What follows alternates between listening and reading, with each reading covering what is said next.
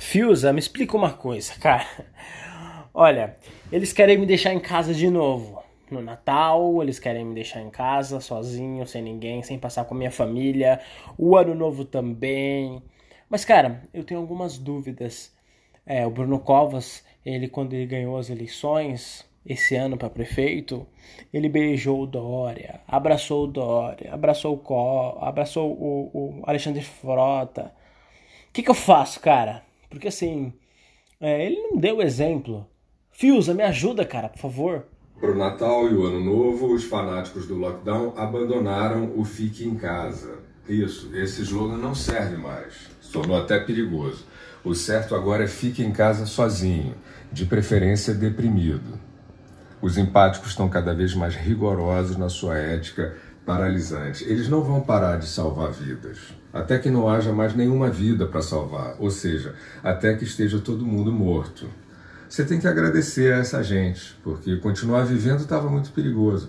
Vai que você faz uma ceia natalina com as pessoas que você gosta e você tem uma emoção forte. Isso podia te levar até um infarto, ou seja, podia levar você à morte. Mas agora, com os cuidados dos empáticos paralisantes, você não corre mais esse risco, porque você já está morto clinicamente ou não, isso é irrelevante. O importante é que, proibido de viver, você não tem nada a perder. O governador da Califórnia, que é um dos maiores salvadores de vidas do mundo, Gavin Newsom, ele proibiu os cidadãos daquele estado progressista, libertário, charmoso, descolado, de cantar na noite de Natal. Entendeu como é que o Fique em Casa já era? Se tornou totalmente anacrônico, que agora é, no mínimo, fique em casa calado. Gavin Newsom não quer ouvir um pio nesse Natal. Os libertários não estão de brincadeira.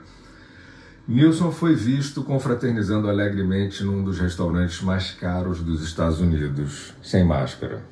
O ambiente fechado aconchegava, digamos assim, mais de uma dezena de convidados, bem juntinhos, como se viu nas fotos, incluindo médicos. Ou seja, fique em casa sozinho, triste e de bico calado, porque a cota de alegria e de vida já está preenchida pelos que estão salvando você, poucos e bons. O governador de São Paulo também aumentou o rigor na sua missão empática. Nada o demove da determinação de salvar os cidadãos de si mesmos. Quem celebrar o Natal ou o Réveillon vai se ver com ele. E a ordem foi clara: seja em local público, seja em ambiente privado. Ou seja, Dória vai invadir a sua casa e você preocupado com bolos.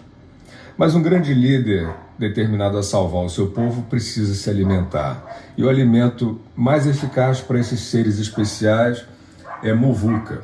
A receita é simples: celebrar, dar mãos aos companheiros, abraçar, aglomerar, gritar e cantar. Mas só se o seu candidato tiver vencido as eleições e você for um desses raros seres ungidos para salvar vidas. Do contrário, a receita para você é aquela que a gente já informou: fique em casa, isolado e deprimido. Senão o Dória manda os salva-vidas dele acabarem com a sua raça. Alguns outros iluminados acrescentaram novas formas de empatia marcial. O governador do Paraná, por exemplo, decretou toque de recolher à noite. Perguntaram a ele se o vírus era notívago e ele respondeu que não. A medida é para evitar batidas de carro e festas que sobrecarreguem as UTIs. Você quer saber se ele mostrou o laudo comprovando esta salvaguarda suposta da rede hospitalar? Claro que não. Ou seja, para Ratinho Júnior, governador do Paraná, um líder abnegado dos seus semelhantes, a liberdade noturna é letal. Descanse em paz, companheiro, na sua solitária salvadora e sonhe com um mundo onde os humanos não se deixem subjugar como ratos.